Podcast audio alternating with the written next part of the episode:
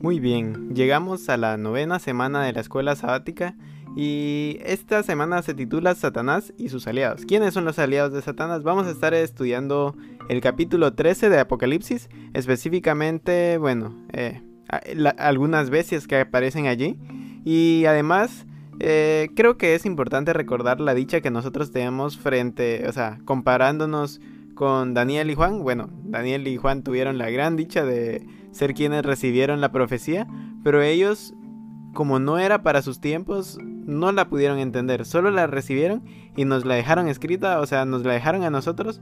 Eh, y nosotros ahora podemos ver cómo se han cumplido gran parte de las profecías y cómo se están cumpliendo otras.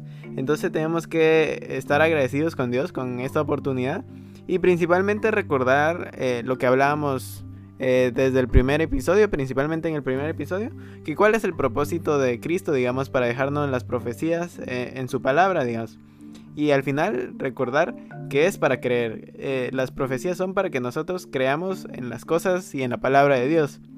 Entonces, en, estos temas que son como de Apocalipsis van a haber muchas discusiones o diferentes puntos de vista, pero recordemos cuál es el verdadero propósito de, las profecías, y es creer, no es descifrar el futuro, ser adivinos, sino que simplemente es darnos cuenta cómo han estado sucediendo las cosas, estar preparados porque vemos en general las cosas que vamos a tener que enfrentar y no entrar en supersticiones o en suposiciones y en discusiones que nos causen división, digamos, sino que más bien recordar el verdadero propósito del Apocalipsis.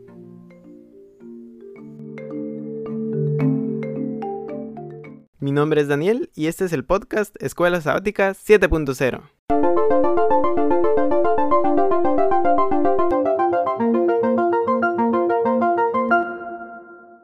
El Apocalipsis en la vida real.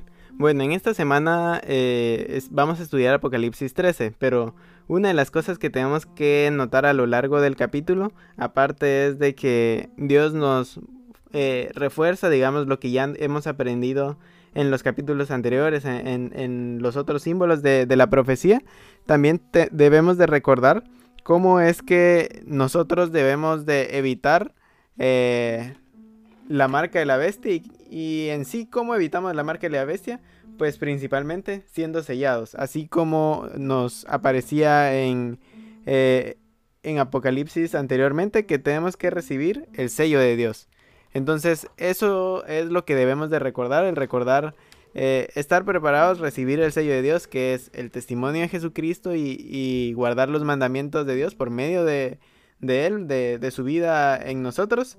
Entonces, eso es lo, principal eh, que yo saco de este capítulo de Apocalipsis que vamos a estudiar. Y recordar y darnos cuenta cómo es que Dios ha revelado en su palabra todo lo que ha, ha sucedido y cómo se ha cumplido. Y así nosotros podamos tener esta confianza en Él, en que Él pronto va a cumplir la última parte del Apocalipsis, la que no se ha cumplido, que va a ser eh, la de su segunda venida, la de poder recibirlo a él y la de poder finalmente eh, ser libres eh, oficialmente del pecado en el mundo.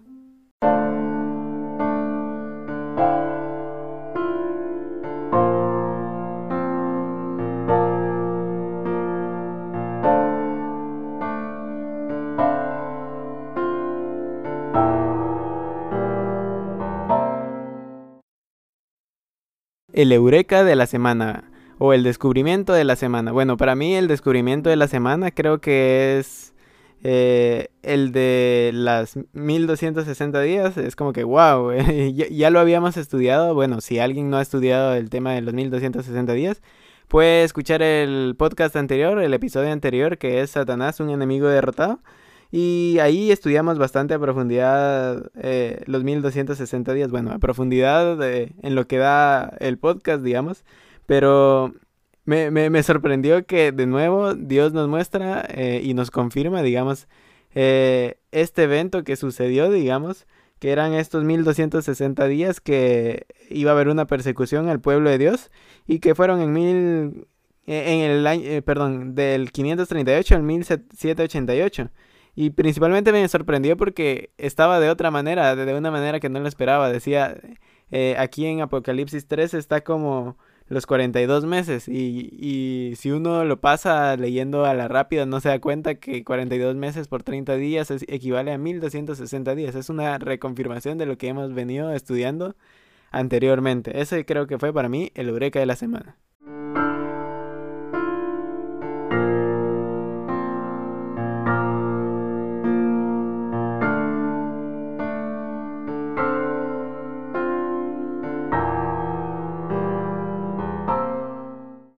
El overview de la semana o el resumen de la escuela sabática de la semana.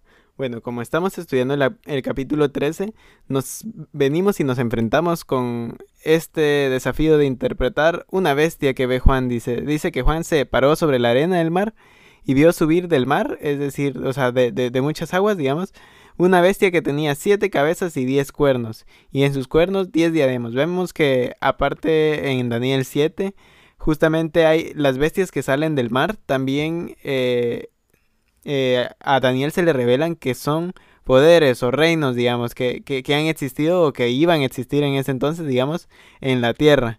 Y vemos que entonces sale del mar esta bestia, digamos, que tiene siete cabezas y diez cuernos, eh, y en sus cuernos diez diademas. Una descripción que nos describe completamente eh, al dragón mismo que vimos aquí en el Apocalipsis 12 del 1 al 3, principalmente en el 3 que dice que había un dragón escarlata que tenía siete cabezas, diez cuernos y en sus cabezas siete diademas. Vemos que justamente eh, nos hace esta eh, relación, digamos, solo que aquí hay una pequeña diferencia en el hecho de que en vez de siete diademas son diez diademas, pero tiene esta relación con, con, con Satanás, digamos. Y, y, lo peor es que dice que tiene un nombre blasfemo. ¿Qué es blasfemia, digamos? Podemos decir, bueno, eh, utilizar el nombre de Dios en vano, decirlo sin, sin pensarlo en, contextos no adecuados, pero no necesariamente. De hecho, en la Biblia, la palabra blasfemia más se utiliza cuando una persona se hace pasar por Dios o se dice que es Dios, digamos, cuando eh, se, cree o se denomina, digamos, se autodenomina Dios. Por eso es que a Jesús en una ocasión lo intentaron apedrear porque justamente dijo que había sido antes de Abraham, digamos, eh, se estaba denominando Dios, digamos. Entonces ahí eh, ellos dijeron que lo iban a apedrear por, por blasfemia. Entonces vemos que esta bestia blasfema, digamos, se hace pasar por Dios.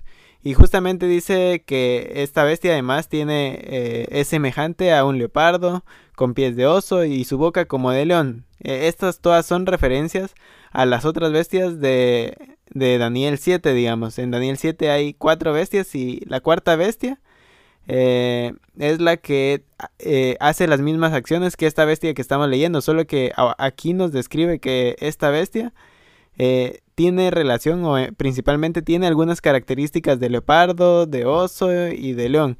Y vemos que, bueno, si nos vamos a estudiar un poco eh, Daniel 7 y también la estatua de Nabucodonosor, vemos que el leopardo representa a Babilonia, digamos, perdón, el, el, aquí también, por cierto, lo podemos ver que está al revés, por eso yo me enredé, digamos, porque... Eh, en Daniel 7 primero va león, luego va el oso y luego va leopardo. Y en este caso vemos que lo describe al revés. Es como que si eh, tuviera más de lo último, digamos. Esta bestia tuviera más de lo último. Eh, porque justamente el leopardo allá en Daniel 7, si, si, si, nos damos cuenta, y junto estudiando también la profecía de la estatua de Nabucodonosor, eh, representa a Grecia, digamos, que tuvo dominio durante bastante tiempo, digamos, en, en la historia de, de, de, la Tierra, digamos. De ahí el oso representa a un gobierno o un eh, gobierno que realiza acciones crueles, digamos. Eh, eso lo vemos en 2 Samuel 17.8, Proverbios 28.15, Amós 5.19. Y representa a un gobierno que también existió en la tierra, que es la de los medos y los persas, o medio Persia, digamos. Y representa el segundo metal de la estatua de Nabucodonosor del sueño de la estatua de Nabucodonosor. Y vemos que también el león representa Babilonia, digamos. Eh, vemos que Babilonia, digamos, eh, también es el primer metal, digamos, y el león representa fuerza. Entonces vemos que este, esta nueva bestia que estamos viendo aquí en Apocalipsis tiene todas las características de los reinos anteriores. Eh, yo, yo le llamaría una combinación y vemos que también, bueno, eh, hay mucho pensamiento griego detrás de esta bestia. Vamos a ver qué, quién es esta bestia, dice. Y el dragón le dio su poder y su trono y grande autoridad. El dragón es decir, Satanás, digamos y vi una de las cabezas como herida de muerte. Resulta que una de las cabezas de, este, de esta bestia parecía que la, iban a matar, digamos, pero dice que su herida mortal fue sanada y se maravilló toda la tierra en pos de la bestia. Y adoraron al dragón que había de autoridades, voy en el versículo 4, a la bestia y adoraron a la bestia diciendo, ¿quién como la bestia y quién podrá luchar contra ella? También se le dio boca que hablara grandes cosas y blasfemias, dice que continúa haciendo blasfemias. Y se le dio autoridad para actuar 42 meses. Aquí es donde a mí me sorprendió, digamos, por el Eureka lo, lo, describí, digamos, que justamente 42 meses es otra forma de decir 1260 días. Lo mismo que habíamos estudiado en Apocalipsis 12 y antes, digamos. Eh, entonces, vemos que ahí, aquí Dios nos confirma y nos reconfirma esto, estos simbolismos para que podamos entender completamente el mensaje. Entonces ahora ya, ya sabemos que esta fue la bestia o esta fue la autoridad que actuó durante 42 meses, 1260 días, y dice que eh, tenía un nombre blasfemo, entonces tomaba características de Dios, digamos, por ejemplo, el perdón de pecados, se podría preguntar. Sí, eh, y vemos que entonces ¿Quién, habíamos estudiado que había hecho esto durante 1260 días desde el año 538? Pues el gobierno político del papado, digamos, eh, o, la Roma papal, digamos, cuando la iglesia, digamos, eh, puso esta autoridad, digamos, que, se, se, que es en el nombre de Dios, digamos, supuestamente, y eh, actuó de manera política y vemos que e, este poder, digamos, del papado fue el que hizo eh, esta persecución durante 1260 días. Fue justamente como lo habíamos estudiado también eh, la semana pasada, digamos, quien durante esos 1260 días, o más bien antes de los 1260 días, justo en el 538, fue ese cuerno, digamos que si hacemos un estudio detallado de Daniel 7, fue ese cuerno que destruyó a tres eh, de los reinos o tres de los líderes políticos que había en ese entonces para, bueno, crecer como, como eh, líder político del papado y justamente hacer esta persecución eh, durante 1260 días. Y bueno, continúa describiendo sus acciones, digamos. Bueno, ya vimos que dio, dijo blasfemias, digamos que también hizo persecución durante 1260 días. Eh, que justamente, digamos, una de las cosas eh, de las blasfemias que hizo, bueno, todos conocemos la historia y fue, y fue una de las cosas que la reforma, digamos, o Martín Lutero y otros eh, lucharon en contra de, de este poder papal, digamos, porque se estaba tomando el poder, digamos, que solo le pertenece a Dios de ofrecer perdón a cambio de, bueno, diferentes acciones, eh, indulgencias, acciones eh, y, y, cosas que, digamos, no tiene el derecho a hacer, como, como esto, digamos, el de perdón de los pecados. Y eso, además, vemos que en Daniel 7:25, aquí en Daniel 7:25, vamos a leerlo para tenerlo claro. Eh, Daniel 7:25 dice que iba a hacer otras cosas más, digamos, esta bestia, digamos. Vemos que en Daniel 7:25 habla de, esta misma bestia, digamos, representada aquí de otra manera. Y dice que hablará palabras contra el Altísimo y a los santos del Altísimo quebrantará. Aquí vemos la persecución. Dice, y pensará cambiar los tiempos y la ley. Quiere cambiar los tiempos y la ley. ¿Qué, ¿Cuáles son los tiempos y, y la ley, digamos? Bueno, la ley de Dios y los tiempos, bueno, también de Dios, digamos. Quería eh, modificar eso.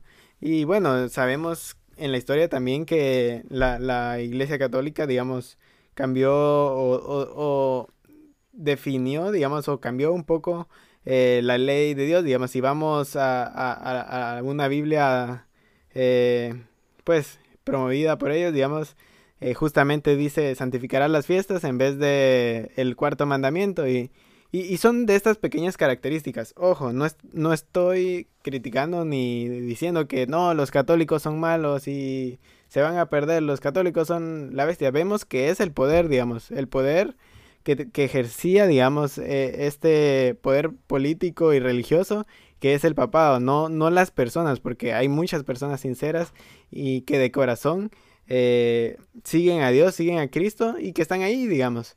Y eso vamos a ir viendo a lo largo de esta eh, de este repaso, que en realidad no es, digamos, e, e, el pertenecer, digamos, no es la señal, sino que sí, eh, al final la señal o el sello, digamos, como ya lo hemos hablado anteriormente, el sello de Dios es el guardar los mandamientos y el tener el testimonio de Jesucristo. Entonces, eh, muchas de esas personas sinceras, cuando se den cuenta de lo que, bueno, de lo que están haciendo y de que está en contra de la verdadera palabra de Dios, eh, como son sinceras, digamos, van a salir, digamos. Eh, entonces no es por una denominación, una religión por, por, la que se va a definir esto, sino que principalmente por las acciones o por lo, por lo que tenemos, por el sello, digamos. Vemos además que esta curación de la herida mortal eh, sucede como yo le llamo, como yo le denomino en trabajo en equipo. Vemos que aquí continúa Apocalipsis 13, que abrió, blasfemias para blasfemar el nombre de Dios, de su tabernáculo y de los que moran en el cielo. Eh, tabernáculo, recordemos el sacrificio de Cristo, digamos, entonces ya no se utiliza el sacrificio de Cristo como el perdón de pecados, sino diferentes otras acciones. Y continuamos viendo y en el 11 eh, habla sobre otra bestia que subía a la tierra. Aquí es donde, bueno, eh, se, muestra el trabajo en equipo, porque esta otra bestia dice que subía de la tierra, digamos. Eh, es, es, un gobierno, digamos, y, y, dice que tenía dos cuernos semejantes a los de un cordero. Recordemos más o menos lo que habíamos estudiado antes de, de, este río que fue eh, en el desierto, digamos, y que yo les dije de, que justamente a dónde fue la mujer, digamos, o la iglesia o esas personas eh, cristianas, digamos, huyeron hacia Norteamérica o Estados Unidos principalmente y eh, la tierra se tragó el agua, digamos, y por lo tanto, digamos, podemos eh, suponer o eh, intuir, digamos, que floreció, digamos. Y vemos que aquí esta otra bestia sale de la tierra, digamos, y dice que tenía dos cuernos semejantes a los de un cordero. recordemos en el contexto de la Biblia, ¿qué es un cordero? En, el, en la Biblia, todo lo que tiene que ver con el cordero es, eh, tiene relación con Cristo o el cristianismo. Pero miremos lo que dice en el 11, dice, pero hablaba como un dragón. Esta es la parte más eh, complicada porque resulta que esta nación o esta nueva bestia eh, empieza como algo cristiano, pero en realidad por detrás habla como un dragón, digamos. Y, y a quien nos recuerda también a Estados Unidos, digamos, que, que fue la nación que se fundó literalmente por cristianos, digamos, estos cristianos que, que salieron huyendo de, de, de allá de Europa y encontraron refugio aquí en, en, América, digamos, en, específicamente en Estados Unidos, que ahora es un gran poder, digamos, todos, todos estamos dirigidos por el dólar, eh, gran parte de la cultura que, que, hay ahora en Internet, la música, eh, el video, casi todo es dirigido, la tecnología, digamos, es dirigido por, por esta nación, digamos. Y dice que, eh, además dice, hace señales, digamos. ¿Qué tipo de señales hará, digamos?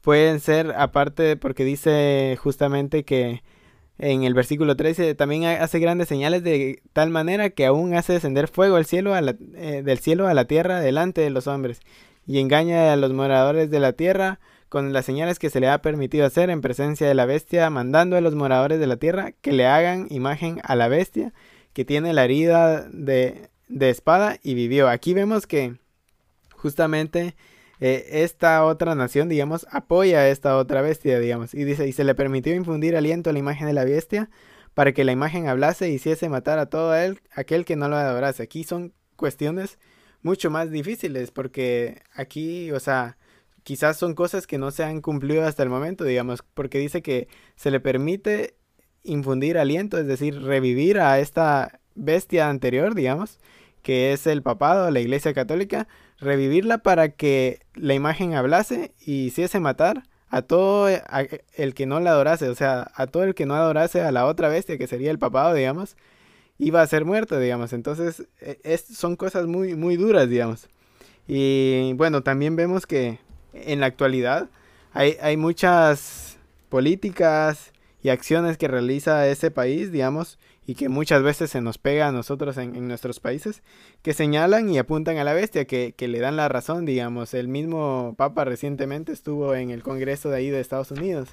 Y aparte de estos eh, movimientos que, que, que, apoya el papado, digamos, pues eh, se, se, se denominan, digamos, como, no sé, como acciones que deben de tomar todos los países. Entonces como que hay muchos políticamente hay muchas indicaciones de que Estados Unidos está bastante eh, a favor o siendo amigos, digamos, de, este otro eh, gobierno político que no es político, o sea, no es un país, pero todos los países lo reciben bien, eh, es muy conocido, tiene una gran influencia, curiosamente, y, y, a veces nos despistamos y no nos damos cuenta de que eso está sucediendo, digamos que que el papado, que, que el papa, digamos, tiene tanto poder sobre tantos países, tantos lugares, digamos.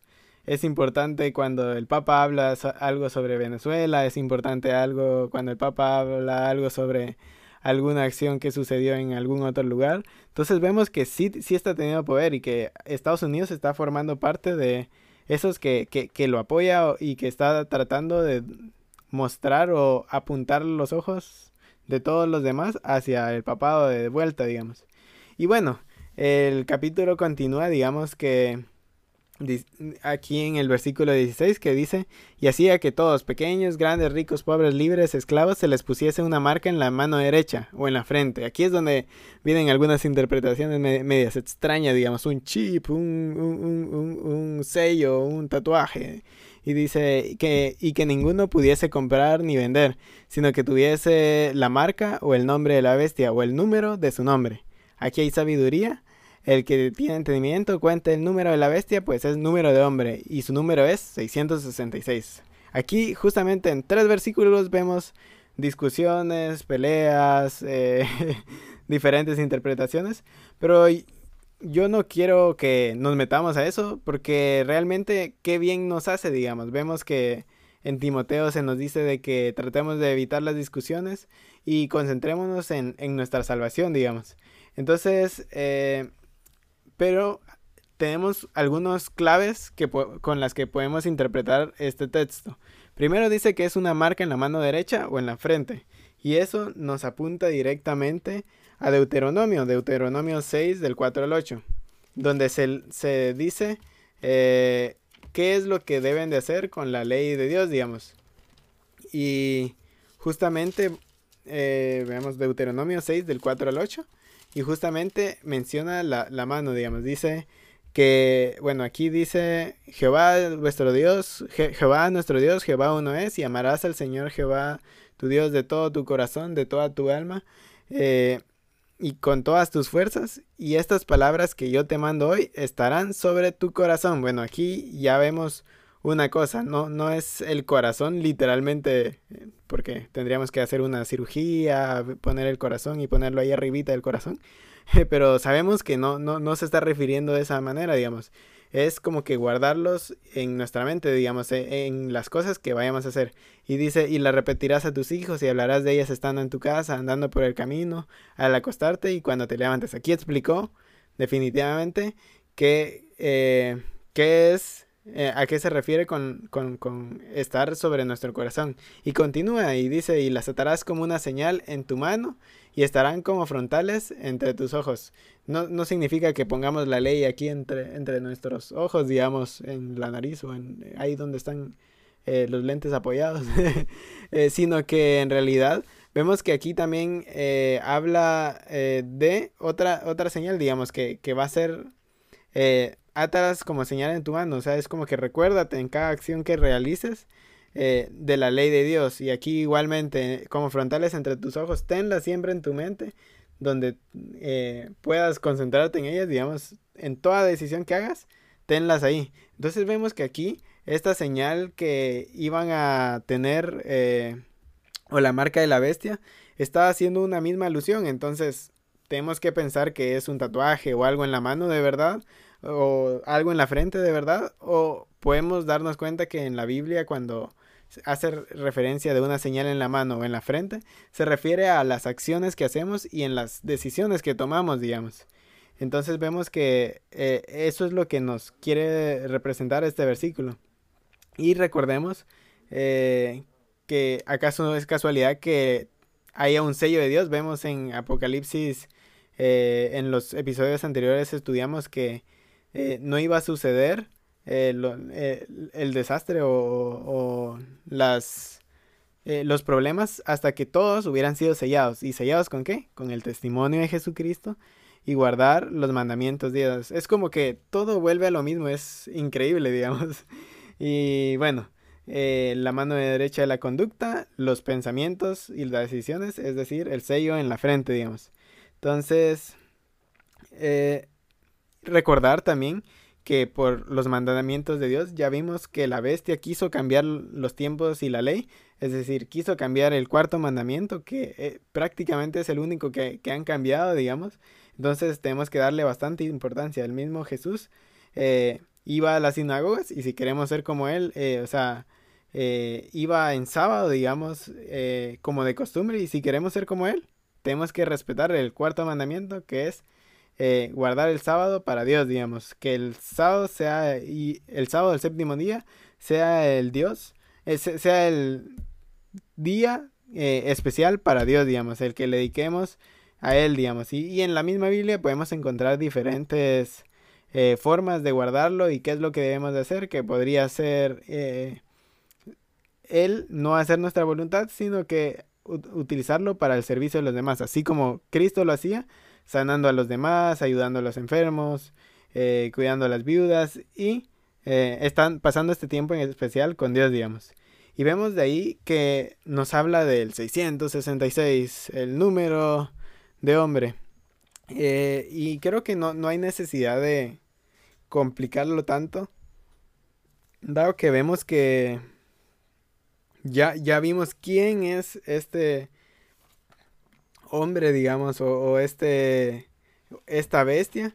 Y vemos que en segunda de Tesalonicenses, versículo 2, versículos del 3 al 4, habla un poco más de esto, de hecho, habla del hombre de pecado. Dice, no a Dios engaña en ninguna manera, porque no vendrá fin sin que antes venga la, la apostasía y se manifieste el hombre de pecado, el hijo de perdición, el cual se pone y se levanta contra todo lo que se llama Dios o es objeto de culto, tanto que se sienta en el templo de Dios como Dios, haciéndose pasar como Dios. Vemos que aquí está escribiendo de nuevo eh, la apostasía o lo que hace esta bestia, digamos.